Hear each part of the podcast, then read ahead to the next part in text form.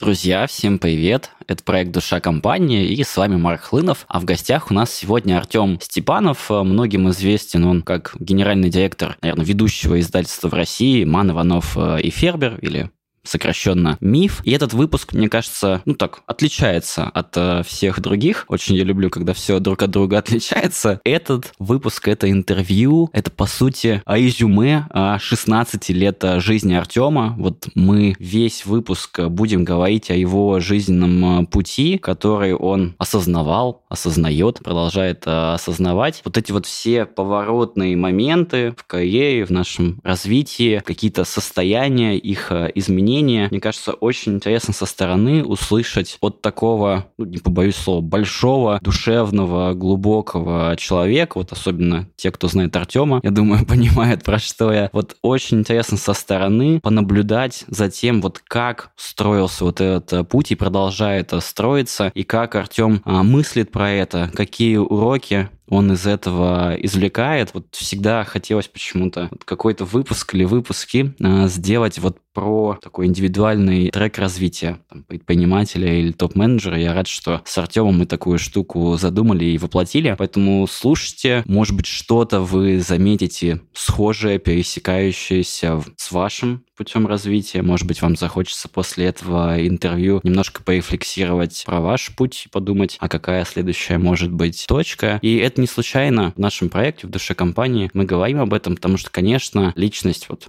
там, собственника, генерального директора или топ-менеджера, там, ключевого, очень сильно влияет на там, культуру, миссию, там, ценности компании, на ее там, бизнес-модели и прочие вещи. Часто это ну, чуть ли не прямое отражение, и тут еще вопрос, можем ли мы это контролировать и каким-то образом внедрять культуру. Скорее мы ее можем осознавать, да, и мне кажется, вот Артем это классно делает через себя. Поехали. Артем, привет, спасибо, что согласился на запись.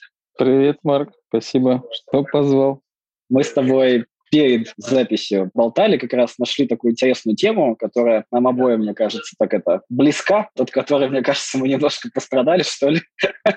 Вот продолжаем периодически. Это история, наверное, про такие переходные состояния, вот э, период, когда вроде какой-то ну, до какой-то вехи дошел, вот что-то реализовал там в компании, например, какое-то видение, а что дальше непонятно. И ты вот в этом застреваешь, Часто ну, это очень долго длится, часто это очень болезненно, кто-то в депрессию какую-то впадает, кто-то иногда что-то даже разрушает, что на предыдущем этапе построено. И сложно себя как-то, наверное, ну, пересобрать да, там, трансформировать, изменить себя или компанию, да, ну и, наверное, как бы все-таки мы больше с фокусом этом на компанию. Хочется вот с тобой, наверное, про это поговорить. Я помню, что мы а, задумывали с того, чтобы начать разговор с твоей историей, да, вот ну, про то, как у тебя было в МИФе. Первую картинку ты собрал, да, и вот что случилось потом и что происходит э, сейчас. Поделись.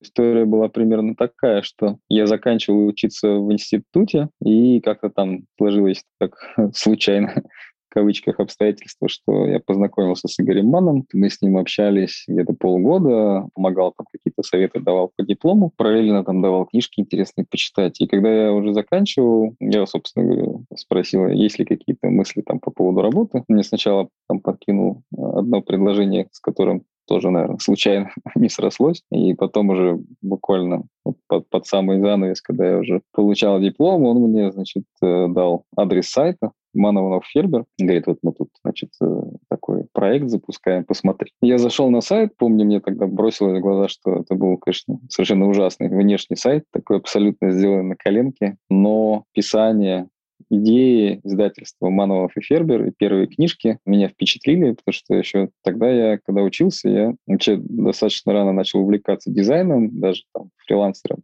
подрабатывал, делал сайты. Вот, у меня там даже был такой проект тоже можно стартапом, наверное, назвать. Меня позвали сделать сайт для одного проекта, связанного с фондовым рынком. А потом э, товарищ, который тоже учился вместе с нами на несколько курсов старше, он мне предложил его, так сказать, возглавить как таким менеджером. Какой-то опыт в этом у меня был. Я, конечно, сразу как-то впечатлился тем, что, с одной стороны, э, дизайн книжек сделан в студии Артемия Лебедева, когда, в общем, в то время в начале 2000-х вообще были, наверное, чуть ли не единственными такими брендовыми дизайнерами, а, ну, по крайней мере, в онлайн-сфере. Вот. Ну, и при этом сайт был таким совершенно на, на коленочным. Вот. И мне очень понравился. Я поехал, помню, сразу в магазин, там чуть ли не в тот же день посмотрел на эти книжки вживую. Тоже меня сильно, помню, расстроило, что внутри верстка там была так криво сделана. То есть в первых тиражах они были сверстаны под одну типографию, а потом в итоге ну, по какой-то причине печатались в другой, и там поехали отступы. В общем, ну, сильно очень прилегал текст краям значит, э, страниц. Ну, то есть было не очень красиво внутри. Я такой думаю, блин, как же так? Так вроде красиво снаружи, внутри не очень. Но неважно, то есть это не поколебало моего интереса, что, говорю, да, мне интересно. Мне, значит, дали тестовое задание, я его сделал. Я приехал на собеседование в кафе. У меня одел костюм, галстук.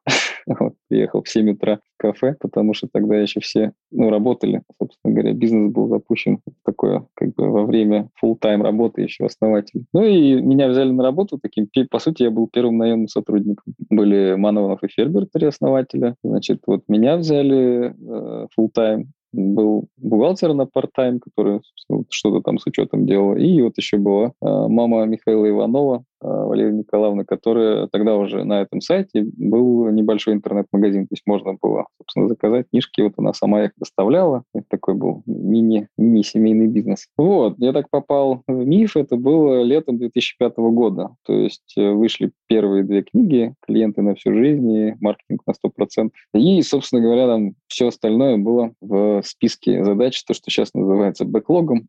вот, и мы работали, по сути, уже тогда по agile, как сейчас сказали бы, наверное, мы встречались раз в неделю в кафе, потому что, как я уже сказал, основатели работали на тот момент. Встречались, у нас были такие листочки А4, там было написано там Артем Степанов, и там список задач, там Михаил Иванов и список задач. И мы просто смотрели, что сделано, что не сделано, и что там надо сделать дальше. Вот так мы работали первый, ну, год точно. Потом, насколько я помню, это через год или через полтора года Михаил ушел с работы, то есть он сосредоточился уже на бизнесе. Вот. Но Игорь с Михаилом Фербером, они как-то и были ну, не так сильно вовлечены, то есть они достаточно быстро так стали отходить как бы от э, операционной такой деятельности. Вот, так мы начали, и достаточно быстро все это у нас развивалось, росло, набирали людей, но, наверное, первые лет пять все это было, собственно говоря, ровно в той ну, парадигме, которая была со старта. То есть на старте э, идея бизнеса была очень четкая и понятная. То есть э, максимально полезные деловые книги. То есть бизнес-книги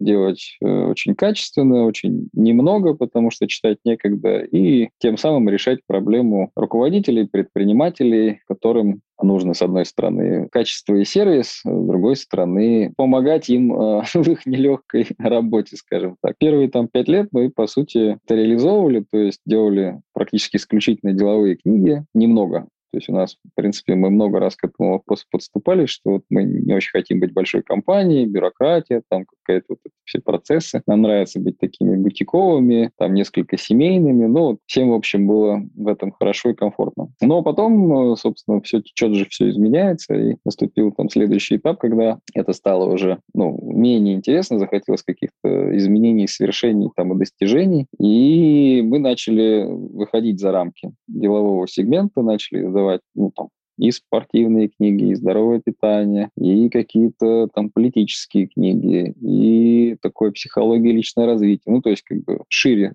стали смотреть подарочные книги. И, в принципе, у нас это тоже ну, стало нормально, хорошо получаться, поэтому почему нет? То есть мы так достаточно долго были сфокусированы на одной аудитории, одной теме, стали смотреть шире, и, в общем, все это дело пошло, и в определенный момент мы... Ну, это тоже, кстати говоря, было на фоне такой истории, связанной с личным каким-то кризисом, не кризисом, переходом, то есть хотелось каких-то изменений, эти, ну, как бы это происходило параллельно и у меня, а я так на тот момент был исполнительным директором, тоже уже совладельцем. Это был там 10-11 год. И у Михаила, который был генеральным директором, ну и тоже там одним из основных владельцев, что хотелось что-то поменять. И вот у нас там были мысли поехать поучиться в Америке, то ли MBA получить, то ли еще что-то. Ну, то есть как-то вот так вот что-то в жизни поменять. И вот с этими мыслями мы тогда пришли к акционерам. Они как-то так задумались, крепко, потому что, ну, в общем, на нас, по сути, весь бизнес э, во многом и держался. Понятно, что если мы сейчас одновременно уедем, то перспективы, они очень и очень туманны. Конечно, тогда в наших глазах все выглядело несколько проще, наверное, и как-то наивней, но сейчас это для меня очевидно. Ну и, в общем, была такая идея, что, ребят, ну там, конечно, наверное, прикольно, и учеба интересная, но давайте мы здесь что-нибудь придумаем еще интереснее. И, и это, собственно говоря, была такая простая идея э, взять и консолидировать рынок э, деловой литературы. То есть на тот момент лидером в этой нише была Альпина. Ну, в принципе, долгое время они там были, конечно, далеко не единственные. Там в тот момент довольно много было издательств, наверное, десяток. То есть вот я сейчас там по памяти могу вспоминать. Там была Альпина, была Стокгольмская школа экономики, был там секрет фирмы журнал, который начал выпускать книги, была Вершина, было Эксмо, вот был Миф, еще там, ну, наверное, пяток точно наберется таких вот э, игроков, которые, ну, прям активно издавали деловые книги, но Альпина была самой, в принципе, старой и самой крупной. И интересно было, что у них тоже как бы, все развивалось не очень линейно, там в течение какого-то времени у них менялись акционеры в Альпине, и в итоге они поделили компанию на две части. То есть у них были если я правильно помню, Independent Media, это как раз э, финский концерн, который издает журналы, и они вот вошли в капитал Альпины в какое-то время, потом, видимо, у них были какие-то разногласия, они решили компанию поделить, и, в общем, часть Альпины осталась в Independent Media, а часть, собственно, отошла основателям Альпины, ну, как бы тем, кто ее изначально и делал. Поработав так там, какое-то небольшое время, вот в этом, в Independent Media поняли, что это не, не их бизнес, и они хотят его продать. Не выставили его в продажу. И, собственно, была возможность, э, например, купить его, и так совпало, что в издательстве XMO, в котором была достаточно большая редакция деловой литературы, там тоже менялось руководство, причем, там, по-моему, даже несколько раз. И как-то было неочевидно, что с этим делать дальше. И вот возникла идея, почему бы не соединить эти все активы, то есть МИФ, часть Альпины и редакция XMO. И тогда, ну, как бы, если эту историю провернуть, то это мы, получались, создавали самого крупного игрока на рынке именно деловой литературы. Ну, мы так на это посмотрели, и, собственно, тот вызов, которого нам не хватало, он возник. Мы там договорились про условия, которые тоже были, ну, лично для нас с Михаилом достаточно интересны. То есть мы там получали опцион дополнительный на там, свою долю компании. И, в общем, вот пошли в эту сделку, и мы ее реализовали успешно. То есть мы э, как бы в один момент получили портфель, который в разы превосходил то, что МИФ издавал сам, и нам пришлось очень быстро расширяться и организационно, с точки зрения людей нанимать. То есть мы очень-очень быстро стали таким уже серьезным средним игроком. Вот. И потом, собственно, когда мы там, за один год вот выросли кратно несколько раз в объемах, нам, собственно, пришлось этот объем поддерживать. Ну, то есть мы уже понимали, что вот мы теперь не там 10-20 книг издаем 200, 250, то есть это другие масштабы. Ну, и мы стали смотреть, собственно, что окей, ну, деловыми книгами все не заканчивается, да, и пересмотрели немного концепцию в то, что, ну, вообще-то мы хорошо делаем, в принципе, любые познавательные, развивающие книги, то есть вот полезные, да, наша фраза, она изменилась как стала не максимально полезной деловые книги, а просто максимально полезные книги. Вот. Ну, а остальные принципы все те же, то есть тщательный отбор, высокое качество, премиальная цена, все-таки это ну, там, не тысячи там, да, и не сотни книг, а такой ассортимент достаточно отборный. С того момента мы стали смотреть э, шире, что, значит, еще вокруг есть, собственно, эти направления, которые у нас были такими точечными, там, личное развитие, психология, спорт, здоровое питание, подарочные книги, они уже стали вырисовываться в такие постоянные направления, в котором мы уже искали книги, делали их. И так вот продолжалось э, тоже несколько лет. Как раз это еще совпало с моментом, когда Михаил Иванов, э, они выиграли грин-карту, ну и приняли решение, что они будут переезжать в Америку. И он, собственно, решил, что не готов ну, оставаться при этом переезде в бизнесе и решил, что он продаст долю. Собственно, так и сделал. И получается, это, в этот момент как раз я стал генеральным директором. Это был начало 2014 года. Как раз где-то с 2012 по 2014 год мы как-то ехали, в принципе, вот на той волне, что да, окей, не только деловые, там уже разные тематики, но все еще вот это про полезные книги. И когда я заступил в роль, я понял, что уже как бы эта история, она по ощущениям, по моим, она как бы начинает выдыхаться, да, то есть вот как бы уже вроде мы делаем, да, делаем, да, у нас получается, у нас там все все неплохо, все хорошо. Но как бы внутреннее какое-то ощущение, что чего-то ну, не хватает. И, собственно, где-то года полтора, наверное, так, у меня э, был такой внутренний поиск и какой-то личный, то есть найти какие-то новые ориентиры, да, что вообще теперь, какие, на что опираться и, собственно, как бы куда двигаться э, с точки зрения именно компании. Вот. И потом это выливалось в поиск вот этой новой идеи, новой концепции там, или позиционирования для мифа уже пост деловая литература, как бы, и пост, э, по сути, основателей, потому что на тот момент уже двое из троих уже вообще вышли из бизнеса. Остался Игорь в бизнесе, но при этом как бы был не вовлечен, собственно, в бизнес операционно. Важно было тоже такой момент, что поскольку название, почему такое было выбрано в самом начале, потому что одним из принципов было высокое качество, а если, значит, фамилии, имена в названии, то как бы уже тут не отвертишься. То есть это некий такой гарант, что действительно мы здесь ерундой не занимаемся. Вот. Но в то же время было достаточно много персонифицированного такого ощущения, что вот тут Игорь Манс с Михаилом Ивановым и Фербером сидят и переводят, редактируют книги, что они сами, значит, вот э, все это, ну, прямо вычитывают и так далее, хотя, ну, конечно, это было уже далеко не так. И это в какой-то момент даже начало мешать, потому что вот этот шлейф, что только бизнес-книги, основатели как бы плотно вовлечены, это уже ну, там, много лет было совсем по-другому. У нас уже и детские книги появились, а нас воспринимали очень многие еще вот старой реальность. Поэтому, собственно говоря, и необходимость тоже такая появлялась, донести корректно,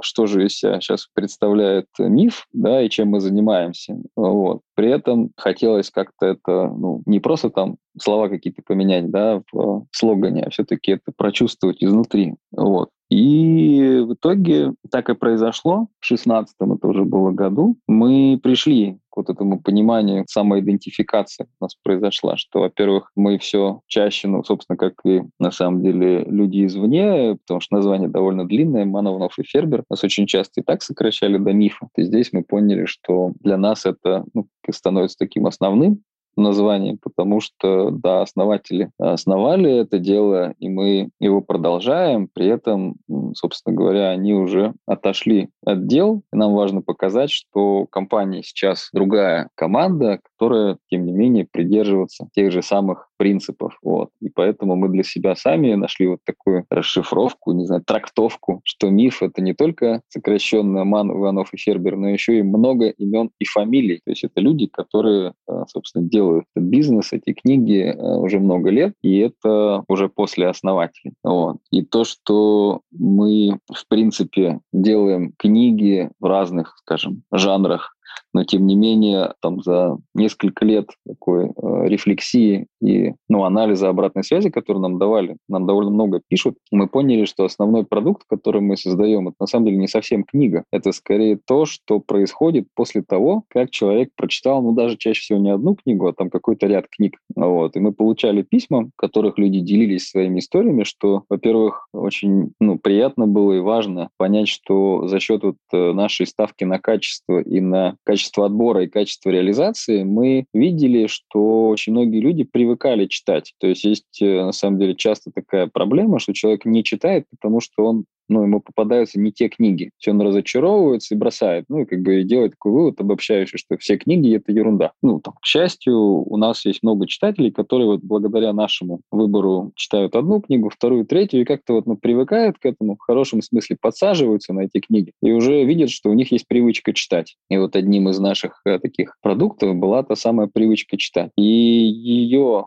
э, производный Э, были определенные изменения, ну, чаще всего позитивные изменения в жизни, которые были комплексные. То есть человек там продвигался профессионально, личностно, у него там э, менялись отношения в семье, например, и на работе. Ну, потому что когда ты что-то новое узнаешь и что-то пробуешь применять, то ну, результаты, они всегда есть. И когда мы это реально переварили, мы поняли, что, ну, как в той там байке, которую, наверное, все знают, кто учился на каких-то маркетинговых рекламных специальностях, то есть, что люди не покупают дрели, люди покупают дырки в стене, ну, потому что это то, что, то, зачем нужна дрель. Вот, в принципе, по такой же логике люди не покупают книги, они покупают то, зачем им эти книги нужны, либо какие-то знания, либо вдохновение, либо мотивация, либо навыки. Ну, то есть, ну, это не книга сама по себе. И вот когда мы это все переварили, то, ну, мне это было важно самому как это осознать. Я пришел к э, слову развитие. То есть это то, что вот то, чем мы занимаемся, да, в форме книг, но это в первую очередь развитие, это такое личностное развитие человека, и через это, ну, в большей степени развитие бизнеса. Да, мы делаем бизнес-книги по-прежнему, но там я, ну, так смотрю, что, конечно, большая часть э, бизнеса все-таки зависит от людей, поэтому развитие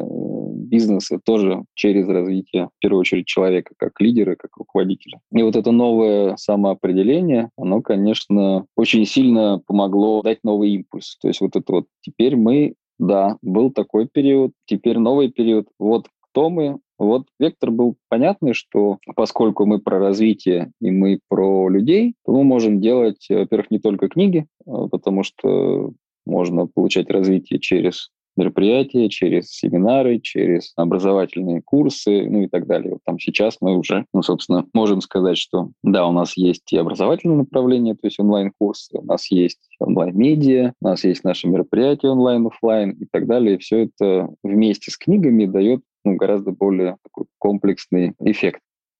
Хочется, знаешь, это сначала подрезюмировать то, что услышал. То есть Давай. как будто бы история была, смотри, если с точки зрения идеи идти, с точки зрения как бы, ну, того, как э, бизнес выглядит. Вот с точки зрения идеи, первая идея максимально полезные деловые книги, вот, mm-hmm. с акцентом как бы на такое премиальное качество, что их ну, немного, вот, э, какие-то такие, ну, избранные ключевые, которые помогают вот этим руководителям, там, собственного mm-hmm. бизнеса развиваться, какие-то их проблемы э, решать. Потом, соответственно, этих книг, ну, там, типа, становилось как бы все больше, и как будто бы с точки зрения э, идеи Второй переход, ну, как бы вот был такой уже, что максимально полезные деловые книги по-прежнему, но уже их типа много, да, вот, а уже их как бы там становится большое количество. Потом, соответственно, хоп, не максимально полезные деловые книги. Третий переход, что максимально полезные книги, да, то есть ушла вот эта приставка mm-hmm. деловые, и получается у нас рынок как бы еще расширился, на котором мы можем а, работать, что это там любая литература, ты там даже несколько еще там таких подпунктов говорил, что типа, ну, там книжки там про саморазвитие, потом вообще любые, по сути, э, книжки. Главное, чтобы да, там, максимально полезные они были. А дальше вот случился такой, ну, как бы финальный, пока что, можно сказать, переход, да, там, к следующей идее, что ну, не максимально полезные книги. Давай э, сформулирую от, от себя тяну, так сказать, что максимально полезное развитие, да, ну, то есть, что мы максимально полезно, так сказать, вас э, развиваем в ту или иную сторону, да, и тут как бы такая очень широкая какая-то там поляна, но вообще максимально, да, там, до того, что вы, собственно, можете делать, да, то есть это вот с точки зрения идеи, вот, ну, и там по продуктам там это вот могут быть там любые вещи. Я так понимаю, что ну там что-то как бы ну у вас сформулировано, что-то как бы там вот осталось, может быть, еще вот ну недопонятым что ли, что ну как бы есть книжки, есть вот история про вот я знаю у вас там рассылки есть, а онлайн-курсы есть, некие mm-hmm. мероприятия а, есть, вот ну вот что-то может быть еще там может быть. Точно помню, что есть еще настольные игры, вот а, как, как тоже вариант а, развития. Мы несколько раз купили себе поиграть. Вот я помню там агентство есть игра, вот и еще какая-то классная вещь. И там можно дальше собственно, расширяться. Это с точки зрения вот э, идеи, с точки зрения, ну, как бы того, как бизнес был построен, ну, то есть, условно, это сначала такое там, маленькое семейное, можно так сказать, предприятие, там, на пару человек, да, там, вот есть там, там три основатели, mm-hmm. да, и вот пара людей, потом это чуть-чуть расширяется, и тут происходит как бы какая трансформация, что были вот эти товарищи-основатели, быстро довольно, как бы, двое из них вышли из операционной деятельности, но бизнес еще оставался как бы, вот, таким а, семейным, но укрупнялся, потом бац, вы, ну, купили ну, вот эту вот сделку, зашли там с Exmo, там, с Independent Media, и, ну, по сути, в этот момент как будто бы вот, ну, в принципе, вот эта история про семейный бизнес, она, ну, закончилась, мне кажется, да, то есть там как да. стал уже без приставки семейный, давай, да, бизнес, вот, при этом еще и практически моментально случился переход, что это был как бы маленький семейный бизнес, то, что как будто бы сразу, типа, средний уже бизнес, да, или можно даже уже назвать его крупным, и потом, ну, как бы дальше уже там все он укрупняется, укрупняется, там масштабы э, растут. Вот, э, такие переходы. И, наверное, даже третий пласт еще добавлю. С позиции тебя, я, знаешь, как будто услышал э, курс по спиральной динамике в микроформате, да, через историю одного человека, да, ну, истории других, да, там, э, людей, наверное, здесь, ну, нерелевантно там брать, потому что там Михаила, там, Иванова э, и других основателей другой путь, их здесь нету. Но вот про тебя, да, я услышал, что это сначала такой, ну, типа так, вообще, ну, где я, да, прикольно там что угодно, в принципе, делать, да, там, развивать, ну, условно, знаешь, я так сейчас назову это эксперт или там вертикальному развитию лидеров. Дальше, соответственно, эпоха вот этого go-go, да, то есть вот достигательство, типа новый челлендж, новый вызов, вот, и да, типа да. круто, прикольно, типа мы не уедем учиться в Штаты, мы, соответственно, будем тут э, фигачить. И какое-то время этот go-go, ну, продолжался. Дальше вот, ну, история какого-то индивидуалиста, ну, вот он как будто такая началась, ну, вот, вот такой вот переход в стадию индивидуалиста, где вот история вот про личный кризис сразу, а кто мы, кто я вообще, да, вот, про что мы. Вот эта вот история, что, типа, трансформация названия из Ман Иванов Фербер в много mm-hmm. имен и фамилий, миф, да, вот очень красиво, реально. То есть кто придумал, просто вот, муа, вот прям формулировка вообще просто На, огонь. Наташа Бабаева, если я правильно помню, она это предложила. Да, огонь просто. То есть вот я помню, когда книгу ценностей читал вашу, как раз я такой, блин, как же вот прям филигранно просто вот сюда э, вписывается. И как будто бы вот эта история была пройдена, ну и дальше вот получился такой, ну, выход в стратега, да, то есть вот по вертикальному развитию, что типа бац, мы там типа будем наращивать там типа сейчас объемы, учитывать как бы и вот, ну, типа что мы такие как бы, ну вот, понимаем, да, там наше самоопределение, да, и бизнес тоже важен, как бы мы будем типа дальше расти, да, но какая-то вот забуксовка, да, там вот на индивидуалисте обычно вот случается там, с бизнесом. Ну, дальше, соответственно, вот я помню, что вы ну, выросли, ну, вроде там как раз сильно, когда это вот самоопределение случилось. Вот что такого произошло с тобой или с компанией, что захотелось пойти вот копание там вот э, в себе, там, в mm. ценностях, в миссиях? То есть что такого произошло-то? Вроде же вы растете. Как это вот, вот происходит? Да? Вот интересно понять, как это у тебя было. Ну, то есть, не знаю, mm. что перестал как бы челлендж вот этот, ну, как бы роста мотивировать, да? Хотелось найти mm. новый, стало просто неинтересно, классно, вот, и что-то вот другое какая-то пошла вот энергия. Вот можешь про это рассказать немножко? Слушай, это хороший вопрос, мне даже надо вспомнить сейчас, как это было. Есть же эта известная модель э, путешествия героя, которая там в книжке изложена, но если так по-простому, как бы, что все равно есть циклы, когда у тебя есть какая-то привычная реальность, и она тебе вот все начинает как бы уже надоедать. То есть вот прям все что-то вот не то. Как вот тот этот старый коучинговый анекдот, когда продают игрушки елочные, значит, в одной коробке все по 1000 рублей, а в другой коробке все по 100 рублей. Человек подходит, спрашивает, типа, а в чем разница? Игрушки-то вроде одинаковые. Говорит, вы не понимаете эти не радуют. То есть э, вот все то же самое, но теперь почему-то не радует. То есть теперь чего-то не хватает. И это очень сложно ну, объяснить логически человеку, который, ну, я думаю, что, в принципе, к определенному возрасту любой человек уже что-то такое подобное переживает. Да вот если тебе что-то нравилось, например, там в юности или в молодости, потом ты так смотришь, думаешь, ну, как-то вот уже не то. То есть ты уже вот приходишь на тот же самый концерт или играешь в ту же самую игру или слушаешь ту же самую музыку, у тебя уже не вставляет. Как бы, и ты хоть вот сколько раз ты это не повторяй, оно не начнет опять тебя вставлять. То есть, как бы, и вот это вот первый этап, когда, ну, который вот в этой модели называется зов, то есть тебе чего-то не то, а не даже непонятно что. То есть вот, ну, что-то не то. И я помню, у меня где-то год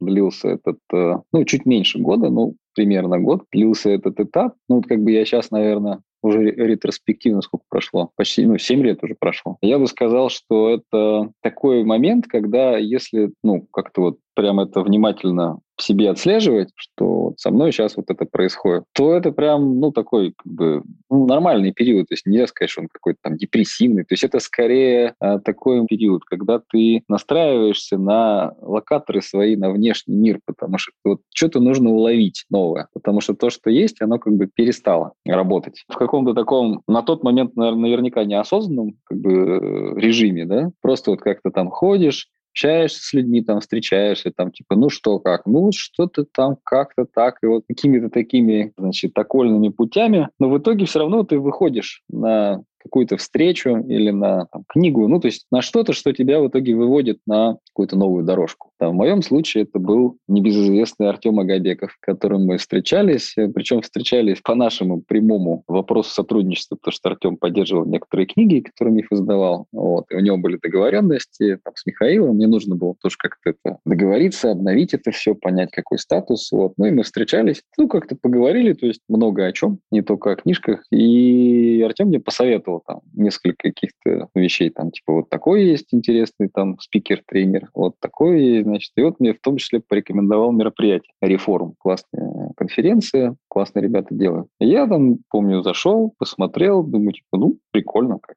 схожу, пожалуй, схожу. И я туда приехал, это был то ли, наверное, ноябрь, конец ноября 2014 года, и это вот просто взорвало мне мозг. То есть вообще взорвало мне мозг по полной программе. Я исписал там себе, не знаю, все заметки в телефоне. Ну, то есть вот что не спикер, а там концепция реформы была в том, что это бизнес-мероприятие для топов, для чар-топов про такой вот, ну, то, что сейчас бы, наверное, назвали тоже такой бизнес с человеческим лицом, я так это называю. То есть когда вот у тебя в бизнесе больше каких-то софтовых вещей, больше на ценности, больше на смыслы. То есть не вот это вот типа рубим бабло всеми способами и силами, да, а как-то по-другому. И вот Юлия Рыжова, которая там много лет была продюсером этого форума, ну, потом мы там стали общаться с ней. Ну, то есть, конечно, ее мега заслуга в том, что она вот вообще подняла эту как бы тему, что из каких-то ну, таких андеграундных, может быть, не знаю, маргинальных кругов вот в такой мейнстрим, потому что, конечно, Миша Воронин они делали собственно говоря, это мероприятие. Это было очень масштабно, очень красиво, очень классно. И в то же время вот на тему такого нестандартного бизнеса да, на тот момент. И там выступали, там было достаточно много пикеров из э, западных компаний, там, например, Леруа, Мерлен, например, там, или какой-нибудь Марс. Там. Ну, сейчас я не помню, кто конкретно был в 2014 году. Потом я просто был еще в 15 в 16 там, ну, то есть прям это тема. Но в 2014 году, то есть я вот слушая всех этих людей, я прям как бы понимал, что все, как бы надо как-то по-другому все делать. Ну, то есть вот эта история была, еще не было, вот то, что в 2016 году мы уж поговорили, да, про новую идентичность, вот этого еще ничего вообще не было, было еще Манованов и Фербер, максимально полезные книги, и вот с этим вот пониманием, что что-то нужно дальше делать, я приехал, и там ценности, смыслы, там какие-то миссии, там вот это вот все. И я прям, ну, я много чего записал, но главное, с чем я тогда уехал, это какое-то внутреннее, это было даже не цель, это точно была не цель. Что я не понимал, что я буду делать дальше, но у меня было четкое намерение, все, теперь что-то будет по-другому. То есть вот как бы сейчас будем что-то менять. Причем что до конца непонятно. Ну, то есть не то, чтобы там, знаешь, издавали книги, стали картины писать. Нет. Но вот что-то будем делать прям по-другому. Вот я с этим вышел, а там я увидел выступление Филиппа как раз, Филиппа Гузенюка. Мне он понравился, такой думаю, блин, такой вроде парень вышел там что-то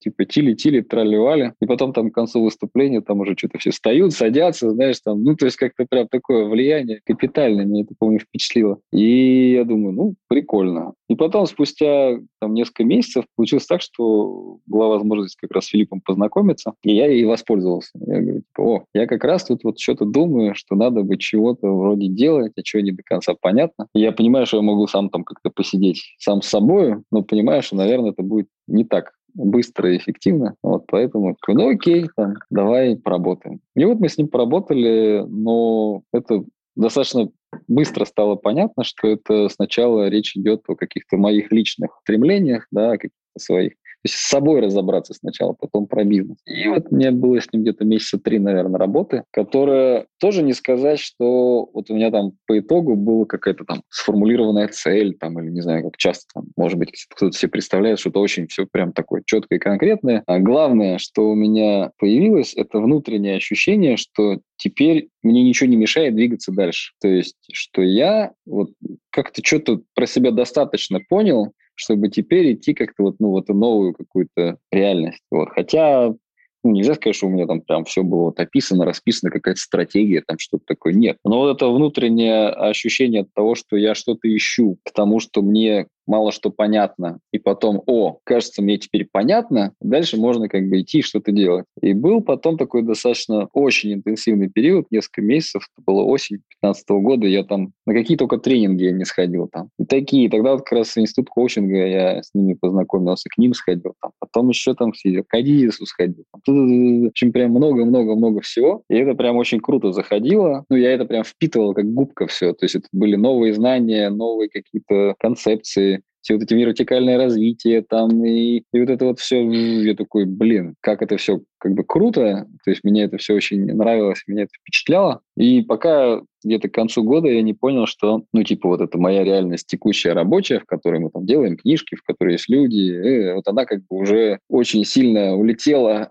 то есть осталась там же, где и была, а я где-то там уже в другом мире. Вот. И потом, собственно говоря, выводом было то, что мы с Димой Утробин, которым мы работали очень плотно вместе в управлении, я с ним э, ну, решил как-то вот эту тему синхронизировать, и мы с Филиппом вместе поработали. Это было тоже как бы не просто в смысле, что потребовалось усилия, чтобы нам как-то это выровняться, но у нас получилось, и мы как-то вот на этой одной волне двинулись в в шестнадцатый год, собственно, с э, такой задачей нужно что-то уже внутри компании менять, там, команду формировать. Там. И результатом этого как раз была та самая новая идентичность, когда мы собрали людей, мы это все вынесли на повестку, что все, мы теперь новая, по сути, компания с другими людьми, мы уже далеко не только бизнес-книги, уже большая часть основателей не с нами, то есть вот давайте вместе теперь решим, что же теперь мы делаем. И вот, собственно, мы попали вот в ту точку, да, то есть э, если мотать, что э, ощущение, что что-то не то, надо куда-то двигаться, да, вот это какой-то такой поиск, ну, можно сказать, в принципе, прямо, что это такой, ты как слепой пытаешься что-то нащупать, потом что-то и кто-то, скорее всего, приходит какие-то ориентиры, и случаются события, которые, ну, производят какую-то внутреннюю трансформацию. То есть вот это, мне кажется, ключевой этап — это намерение внутреннее. То есть когда у тебя, ну, опять же, по вот этой модели пути героя, у тебя идет зов, то есть тебе вроде что-то хочется, непонятно что, и ты что-то делаешь, но как бы нет. Там есть такой момент порог. То есть, когда ты порог переступаешь, ты уже не можешь вернуться в прежнюю реальность. И для этого нужно намерение. То есть, тебе нужно внутренне решить, что все, как по-старому больше не будет, будет как-то по-новому. Причем непонятно как, но я твердо решил, что я иду дальше. Как бы. И вот этот момент важно переступить, и тогда уже мир закручивается, как бы, и ты как-то туда залетаешь, в эту новую реальность, начинаются уже ее сложности, как бы, испытания, да сразу пришла цитата, что это когда ученик готов, учитель приходит, да, и вот э, да, да, да. про то, и что... На, и наоборот. И наоборот, да, вот, и что ну, появилось у тебя вот это вот какое-то сомнение, поиск того, что это, какие игрушки дальше, или вот, знаешь, мне еще пришла одна такая вот э, интересная метафора, что, ну, как будто бы из того, что ты сказал, что нужно во что-то новое поиграть, вот, а во что как бы играть-то непонятно, да, новую игру как бы пошел искать, тут бац, Артем, катализатор, да, там э, первый, потом хоп, э, и форум, и пошло-поехало, а дальше, соответственно, и Филипп появляется внезапно в жизни, вот, и мне очень понравилось как бы, ну, что ты ну, четко описала, как происходили эти изменения, да, потому что начинается какое-то сомнение, да, там, что что-то идет э, не так, дальше, соответственно, ну, появился этот вот, ну, ну, зов, да, хоп, ты встретил какого-то учителя, и потом вот, вот ты описал, что сначала ты поработал с собой, да, и понял, что, ну, вот э, тебе, да, там, а, важно, да, там, и у тебя нету больше сопротивления. Потом а, с Димой вместе вы, как бы, ну, как ты говоришь, да, там, выровнялись, да, то есть такой alignment случился, mm-hmm. да, и как бы вы четко поняли, да, то есть это можно сказать, ну, переводя да, там, на язык тех, кто нас э, слушает, что совладельцы там, или управленческая команда да, там, должна потом как бы, ну, как-то синхронизироваться между собой, что всем важно, да, там, вот эти изменения mm-hmm. становятся, да, вот, потому что если бы только они тебе были важны, наверное, было бы очень тяжело что-то вообще э, делать. Вот, и вы как бы дальше вдвоем условно синхронизировались, дальше пошли там во всю команду. Скодирование такое происходило, и очень четко все получалось. И круто, что ну, вовлекли всю команду. Это ну, там, новое такое а позиционирование, да, там поиск того, какая там наша идентичность, вот, вот, это вот э, все. Я так понимаю, что после этих изменений как раз-таки, ну, вы там выросли фантастически. Какие там цифры? Мы удвоились за три года, то есть вот 14, 15 и по итогам 16 мы очень сильно выросли. Были причины, на самом деле, и такие э, хардовые, то есть мы запустили интернет-магазин, и он как раз ну, начал так сильно раскачиваться к концу 16 года, и у нас там случились внезапно тоже случайно заказы корпоративные, незапланированные. Ну, то есть это прям все вместе выстрелило, и да, это совпало именно с тем моментом, когда мы про вот это новое самоопределение говорили. Ну, то есть мы сначала это как бы связали напрямую, конечно, потом потом, более трезво посмотрев на вещи и на цифры, было понятно, что так вот просто все соединилось в одной точке. Но это выглядело, конечно, красиво. Новый год 2016 мы отмечали очень бурно, радостно и с подарками. Вот. Мы сделали первый миллиард э, выручки, мы сделали как раз в 2016 году. Тогда я, я пошутил, на самом деле, э, летом. У нас день рождения мифа летом, в начале июня. И традиционно, ну, до, до, в доковидную эру мы всегда выезжали э, куда-нибудь за город, собирали, поскольку мы вообще-то удаленно все давно уже работаем. У нас очень много регионов там в России, не в России. Мы традиционно собирались два раза в год, большей частью мифа, офлайне. То есть это был на день рождения и на Новый год. И так вот э, в шестнадцатом году был день рождения летом, и как раз это был такой некий апофеоз истории про вот как раз миф, идентичность, потому что мы начали работать с командой где-то в феврале или в марте. К середине мая мы вот эту всю историю сформулировали. Возникла идея сделать книгу книгу ценностей, и мы как раз ее очень торопились сделать именно к дню рождения, чтобы, когда все приедут, ее раздать, как раз послушать обратную связь. В общем, это было очень ну, классный такой момент. Так и получилось. И почему я сейчас про это вспомнил? Потому что нам исполнялось 11 лет. И я такой, ну, и как бы ничего пока в июне 2016 года не предвещало, что мы сделаем выручку в миллиард. Ну, то есть у нас план был типа 850, грубо говоря. 850 миллионов, мы по нему неплохо шли. И я так думаю, типа, а что, было бы прикольно, три единички, 11 лет, 1 миллиард. И я так это ляпнул, ну, невзначай, как бы, ну, просто как бы красивое совпадение. И к концу года мы делаем там, типа, миллиард с хвостиком. То есть это был прям, конечно, такой апофеоз. Это был прям, расцвет вот этой всей темы. И да, мы вошли вот в эту уже, ну, как бы с точки зрения бизнеса в новую эпоху. Если в 2012 году мы входили, в принципе, вот из такого маленького бутикового формата семейного какой-то такой взрослый бизнес, да, когда там уже другие объемы, то здесь мы вышли уже в ну, совсем взрослый бизнес, когда больше миллиарда, ну и как бы уже такая прям серьезная средняя компания. И это было, наверное, нашим основным вызовом вот с тех пор,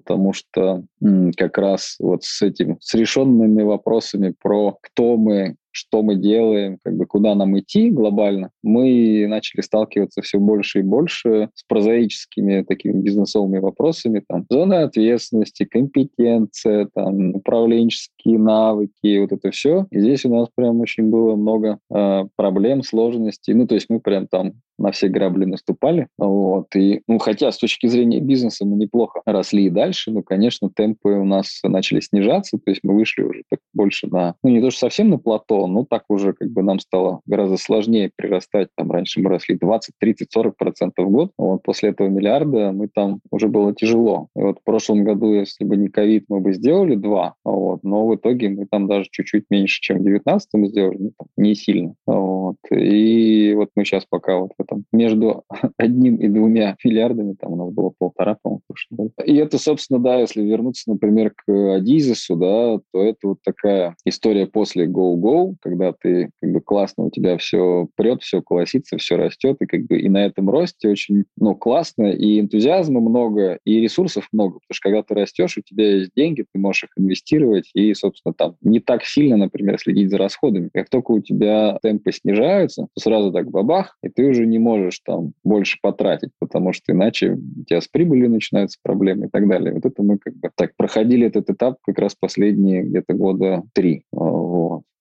Тут, наверное, хочется там, запятую или точку с запятой поставить с этим переходом, да, вот очень классно написано. Вот, хочется, конечно, тебя сразу спросить, что вы там с Филиппом порабатывали, там, про тебя, там, так далее, но я чувствую это еще где-то так на пару часов разговора, вот, поэтому хочется немножко, наверное, вот про другой еще вот этот, ну, как бы переход, да, там, в котором либо ты сейчас находишься, либо, да, вот, который там, может быть, там завершился или там завершается, рассказать, что происходило там вот в 17-20 годах, потому что я так понимаю, что там такая неоднозначная картинка. Вот поведай про нее немножечко.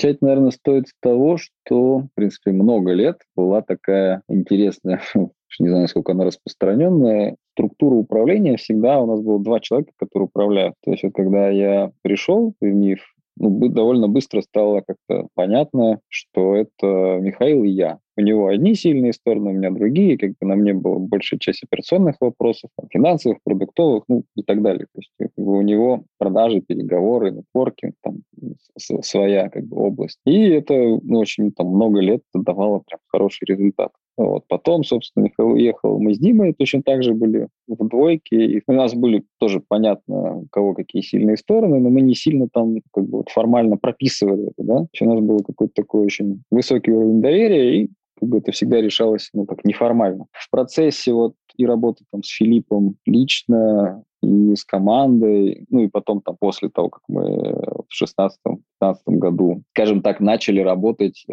регулярно с собой. Я, Дима, какое-то количество людей из э, топовой команды. Ты тоже наверняка это знаешь не понаслышке, что всегда за этим следуют непредсказуемые изменения твоем самовосприятии, в поведении, потому что ты вдруг открываешь про себя какие-то вещи, которые раньше были для тебя вообще ну, неизвестны, неочевидны там, и так далее. Как только они становятся для тебя видны, то ты как бы ну, очень часто как бы, сильно меняешь свои взгляды, ну а потом и действия. Вот. Собственно говоря, вот, когда ну, там каждый про себя что-то узнает, там работает, плюс мы там делали, например, годовую программу тоже института коучинга «Лидер-стратег», которая была ну, таким очень мощным, комплексным таким заходом такую работу с собой, там много всего было, и это прям дало, ну, очень сильные результаты, то стало достаточно, ну, видно, что все-таки, ну, во-первых, не бывает так, что люди работают вместе, у них нет конфликтов, ну, то есть это иллюзия. Конфликты есть всегда. Вопрос, насколько они как бы прорабатываются или нет, и если прорабатываются, то как. Ну, и у нас начался период, там, когда мы начали видеть наши конфликты, начали как бы с ними работать. Когда-то успешно, когда-то нет. В принципе, тема, которая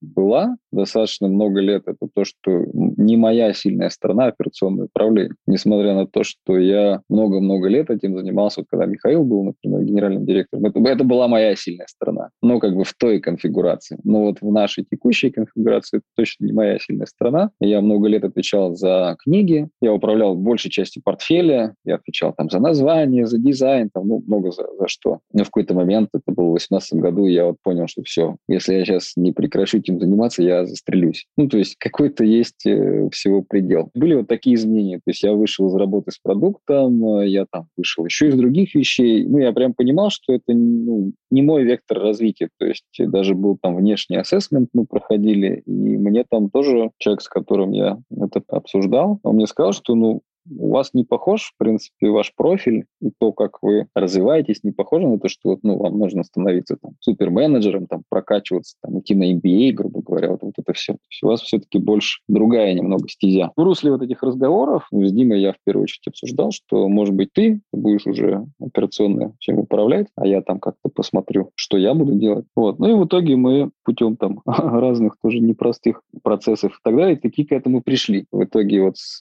начала этого года года я ушел с позиции генерального директора в МИФе, сейчас остался акционером, остаюсь в совете директоров, но я не управляю сейчас компанией. Вот, генеральным директором стал Дима, и, в общем, в русле наших традиций парного управления. У Димы есть Юлия. Юлия много лет в МИФе, и там она отвечала как раз за, за наши рассылки по-прежнему отвечает, и за последние несколько лет за развитие интернет-магазина. Ну, то есть прям очень большой вклад сделала, и в какой-то момент у них э, даже начались личные отношения, вот недавно они поженились. Вот. Ну и, в общем, теперь это такая вот управленческая пара.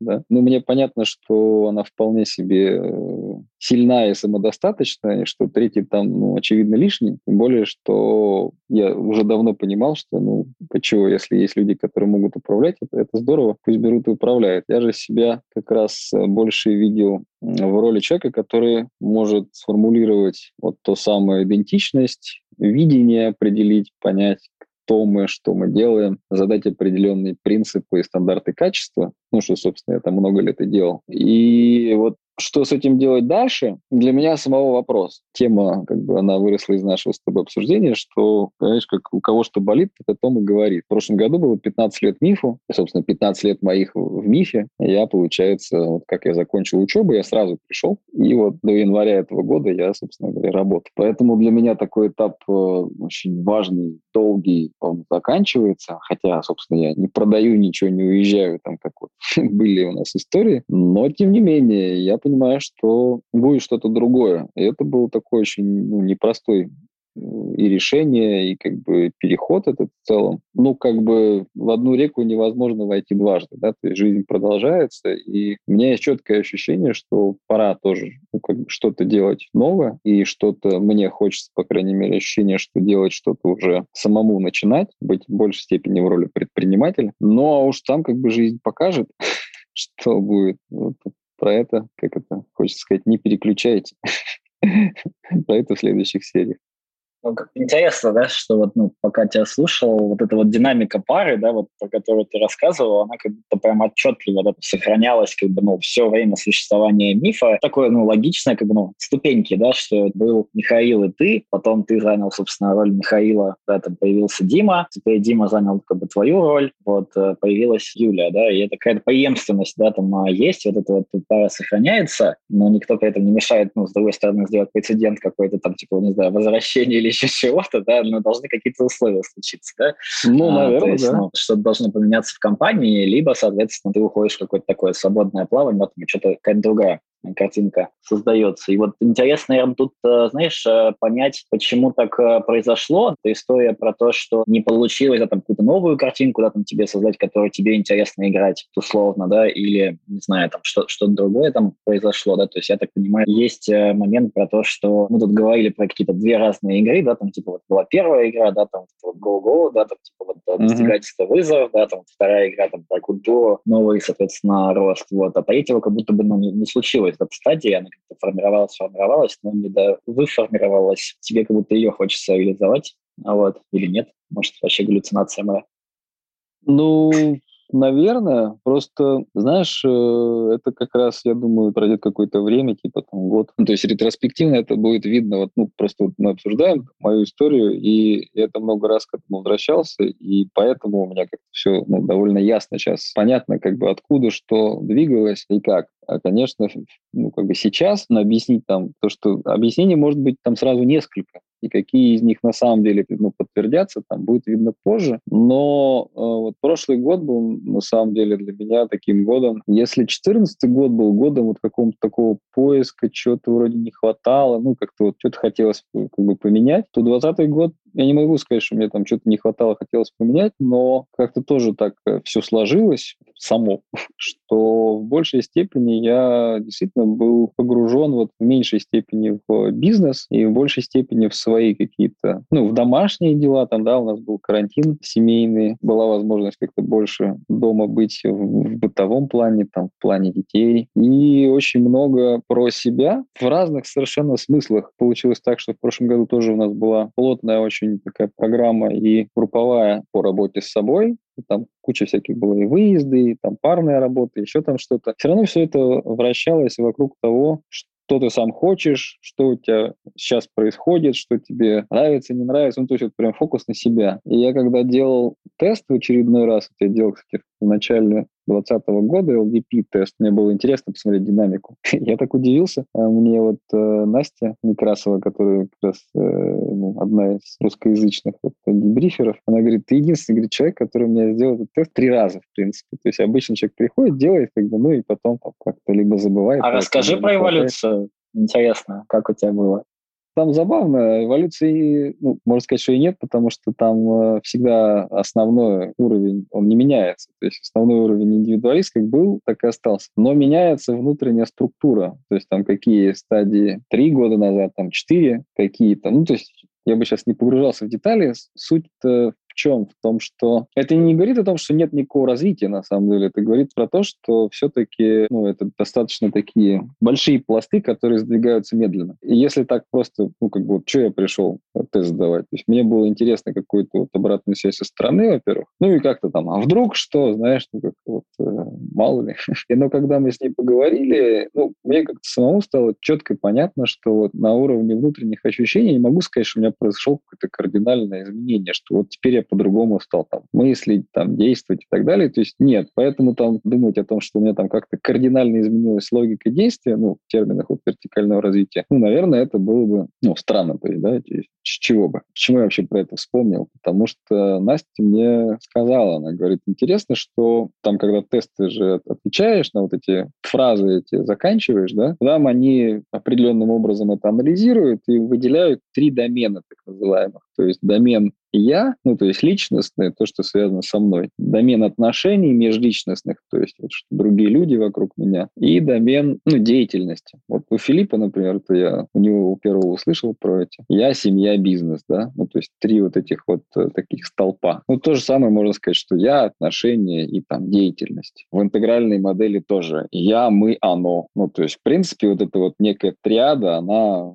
универсальна, и я очень сильно на нее опираюсь, потому что она действительно показывает э, очень разные, но очень важные сферы жизни. Так вот, э, Настя мне сказала, тебе, говорит, очевидно, что очень много было внимания в последнее время дано отношениям и деятельности, и очень мало внимания я. Поэтому, говорит, такое ощущение, что у тебя будет фокус вот, ну, вот здесь, в ближайшее время. И это еще было тогда, когда я не думал ни про какую годовую программу, то есть ну, никаких планов там на год особо не было. Но потом оно вот ровно так и сложилось. Почему я, опять же, про это говорю? Потому что в результате вот этого очень такого интенсивного погружения в разные темы, мы обсуждали там то деньги, то отношения, то, значит, увлечение в детстве, то какие-то там хобби. Ну, то есть вот совершенно разные какие-то вещи. Ну, прям целый год. Да? То есть год в окружении людей, которые мыслят похожим образом, у которых близкие ценности, и вот в этом всем питательном супе, назовем это так, как бы вырисовывались какие-то вещи, которые раньше э, очень быстро затирались как раз вот там в работе или в отношениях. Типа, ну вот им же надо, здесь же вот так нужно сделать, здесь же есть обязательства там и так далее. И когда вот больше смотришь, что действительно я хочу, что мне интересно, что мне важно, то я, наконец,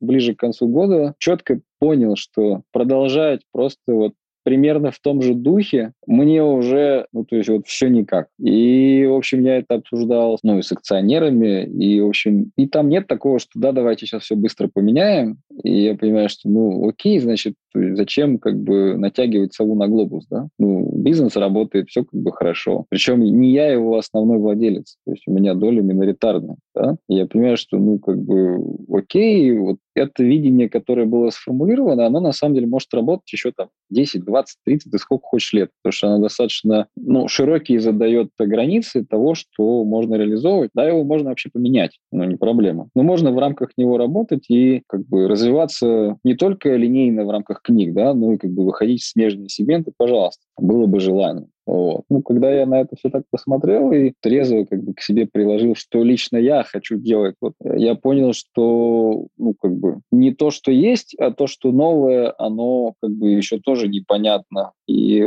в это далеко не все готовы ввязываться. Ну и, собственно говоря, может быть, мне в это ввязаться самому. У меня есть ощущение, ну не только ощущение, а как бы наблюдение за собой и за внешним миром мне говорит о том, что наступает какой-то новый этап взрослости, зрелости. Они меняются в жизни, как будто сейчас наступает этап, когда важно сделать что-то самому. Ну, то есть, что вот раньше всегда были основатели, были партнеры, были акционеры. Я не знаю, там, так ли это, подтвердится ли это, получится ли у меня это. Но сейчас у меня вот такое ощущение, и еще интересно, тоже параллельно у меня напрашивается, то есть у меня дети все время рождались в периоды, когда в работе были очень сильные изменения. У меня сын родился первый в 2012 году, когда мы сделали большую сделку, и вот у нас был очень бурный рост. Дочка у меня родилась в 16 году, когда мы вот эту новую сформулировали идентичность, и вот это вот у нас миллиард случился. А сейчас вот мы ждем, значит, буквально на этой неделе ждем третьего. И я думаю, что это тоже как-то с чем-то связано, что-то мне подсказывает. Но пока, пока непонятно с чем, поэтому вот мы в режиме предвкушения и ожидания.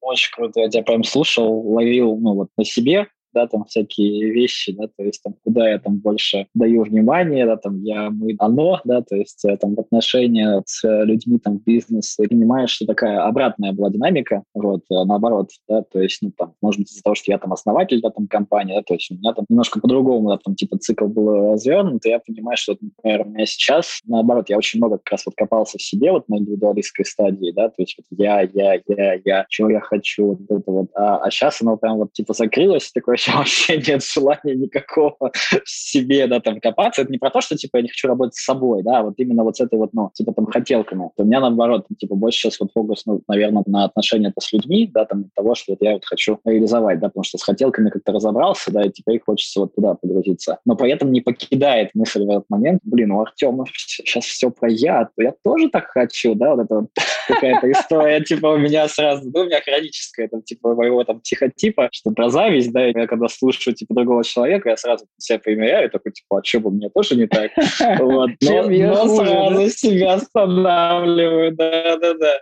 Вот. Забавно, конечно, себя ловить да, на этих э, штуках. Комплимент на этом э, тяжело это давать, но слышу такое много мудрости вот э, в том, что, ну, видишь, ты уже проходил через эти этапы, ретроспективно на них смотрел, и вот этот новый этап, ну, изменение встречаешь ну, с большим спокойствием, мне кажется, да, вот, ну, с пониманием, что оно вот, ну, не рождается мгновенно, то есть оно само как-то бурлит, доходит. Важно просто ну, продолжать, как будто вот, ну, не сходить с пути, дальше, собственно, идти, там, разбираться в себе, слушать, и все будет хорошо, да, то есть, ну, все точно к чему-то пойдет, да, не будет такого, что, ну, все там пропасть, потому что я вот, например, могу сказать про себя, что вот этот первый какой-то такой вот переход, да, вот из этого как раз из достигателя в индивидуалиста у меня был, ну, вот на уровне того, что полная жопа, то есть что сейчас такое, то есть сейчас все, ну, мир сейчас рухнет, да, то есть mm. все, как будто бы бизнес стал неинтересен, начинаю копаться в себе и не понимаю, когда это вообще закончится, кажется, что вообще, ну, крыша поехала и так далее, вот. Mm-hmm. А сейчас, ну, понимаешь, это нормально, какой-то цикл там новый, допустим, происходит, что-то начинает там меняться в тебе, и нормально, ну, можно за этим наблюдать, уже быть э, больше в такой позиции, да, а не там бояться, что что-то пойдет не так, там разрушится или еще что-то. Ну, это вот я, наверное, про себя там больше говорю, да, не знаю, там, как у тебя, как бы, когда уже следующие какие-то там этапы изменений, проще с ними, да, когда вот эти вот первые прошел и осознал. Второе еще, что хотел сказать, ну, вот, про ясность того, как ты это все видишь, это, конечно, я сам по себе знаю, очень дорогого стоит. По сути, у нас выпуск, а мы его назовем там типа э, ретро Артем Степанова после университета называется. Вот, ну, то есть э, ты, по сути, там свои там 16 лет разложил очень четко вот на все эти стадии. Я понимаю, чтобы все это осознать, нужно очень много времени, да, там и самому, и там работе, не знаю, там с коучем или терапевтом, или групповых э, всяких э, штуках. То есть ты-то нам это сейчас подал, да, там мне и слушателям. Ну вот было вот так, так и сяк, вот здесь вот это, ты дынь ты А на самом деле, чтобы все это осознать, я понимаю, там куча бурлящих потоков, выделить как бы основные вот э, векторы и так далее, это очень тяжело в этом всем разобраться. А ты так про это, как обычно, еще со своим спокойным, рассудительным тоном так вообще рассказываешь, что типа ощущение такое, ну, что там, я, в принципе, так, сделка случилась, там, вот, самоопределение, ага, вот, и слушаешь такой, ну, вообще там, типа, Артем просто, вот, у него все было четенько, хотя я понимаю, что там куча была там всяких и проблем, и сложностей, и, типа, непонятностей, и что дальше, и так далее. Но очень здорово, вот, что ты со всем этим разобрался, такую картинку подал, это очень клево. Мне прям удовольствие было слушать. Наверное, хочется как-то это завершать. Тут, наверное, знаешь, что хочу спросить? С этим переходом, наверное, потому что самое сложное, ну, мне лично кажется, все-таки самый сложный переход — это история ну, про достигателя к индивидуалисту. Вот когда вот этот вот бурный рост как бы закончился, ну, вот мне хотелось там заработать, условно, я там все свои, там, не знаю, там, машины и квартиры заработал, ну, у всех по-разному, да, например, там, типа, mm-hmm. одного вот это нужно было закрыть, другому это нужно было закрыть, у всех по-разному случается, а дальше вот игрушки не радуют, да, вот как ты сказал. И вот mm-hmm. э, сейчас так смотря это, знаешь, уже позади, когда этот э, этап э, остался, что, наверное, вот самое важное, да, вот э, этим людям э, сделать, да, то есть вот они сейчас все находят в таком состоянии, в таком вот э, переходе. Часто, я знаю, этот переход очень затягивается, то есть можно годами в нем находиться, и вот бизнес как бы не радует, ты уже делаешь его, ну, на отвали. У кого очень хорошая терпелка развита, вот может терпеть очень долго, и ну, ничего не меняется. Вот как, может быть, не помочь ускорить переход, да, то есть делаешь не ускорение, а в том, чтобы он вообще, в принципе, случился, и человек там, ну, как-то это, там, с ума не сошел, как-то себя не делал себе плохо. Вот, вот что ему может э, помочь, вот, наверное, самое вот, типа, вот, ну, важное вот в этом переходе сделать? Вот что думаешь? Слушай, это хороший вопрос. Ну, есть очень конкретные вещи, которые точно помогают, но я бы даже начал просто чуть шаг назад бы сделал. Ты говоришь, что может помочь человеку, который уже находится в переходе, то есть он уже как бы видит старую дверь, грубо говоря, и новую да? Ну, там как-то вот одной Наверное, он, он еще, мне кажется, не понимает, что он в переходе находится. Вот, мне кажется, вот что с ним происходит.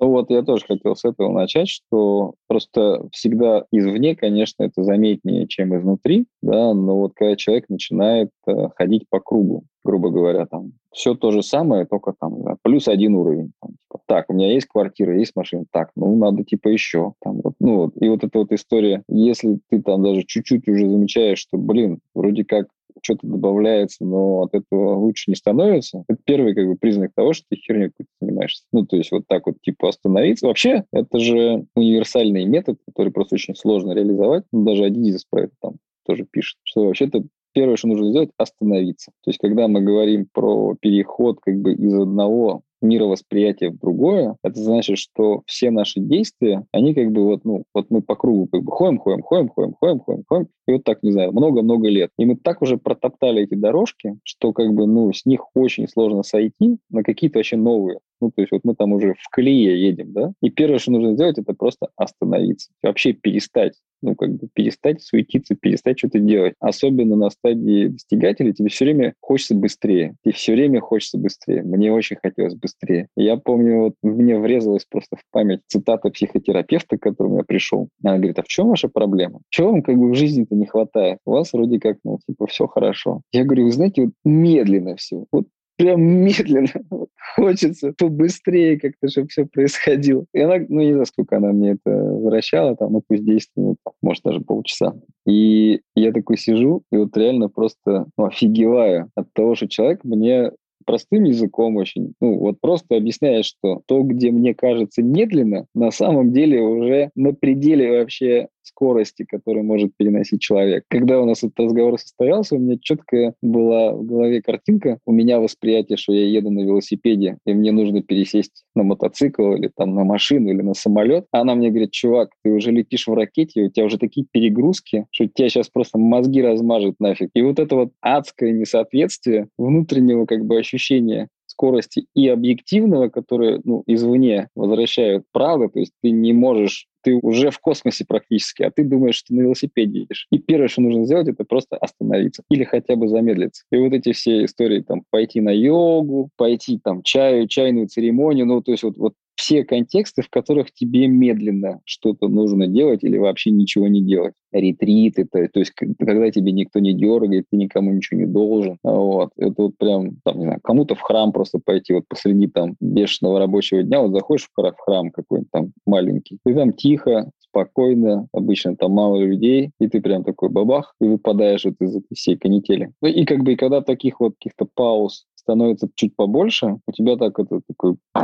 чуть-чуть эти начинают эти скрежетать эти шестеренки такие как-то по-другому так это разворачиваться немного. Ну, а потом уже из этого вырастают какие-то, что-то приходит какая-то мысль, там есть какой-то человек, там, и потихоньку-потихоньку оно может с этой колеи уже как бы чуть поворачивать слушай я тебя, достигатель мой в Монтаи такой говорит, чувак, не слушай его, вот, самый ужасный совет — это остановиться, надо двигаться, ты чё? Как бы другая там моя часть понимает очень хорошо тебя, вот, что, ну, поскольку нет уже смысла, да, то движения, они даже могут быть не по кругу, кстати говоря. Я, знаешь, пока тебя слушал, они могут быть не по кругу, ты можешь что-то даже там продолжать еще достигать, плюс один, плюс два, там, да, даже, мне кажется, можно какое-то время там чуть ли не кратно там расти, расти, но уже как бы толку от этого нету никакого. Просто тотальный страх, но он как будто бы связан, знаешь, ну, со смертью. Что, ну, как будто бы, типа, я остановился, все, значит, меня нету. То есть mm-hmm. идентичность, твоя самоидентичность, она про то, что, типа, я двигаюсь, значит, я существую, да, я действую, значит, ну, как бы я что-то это вообще mm-hmm. значу. Я остановился,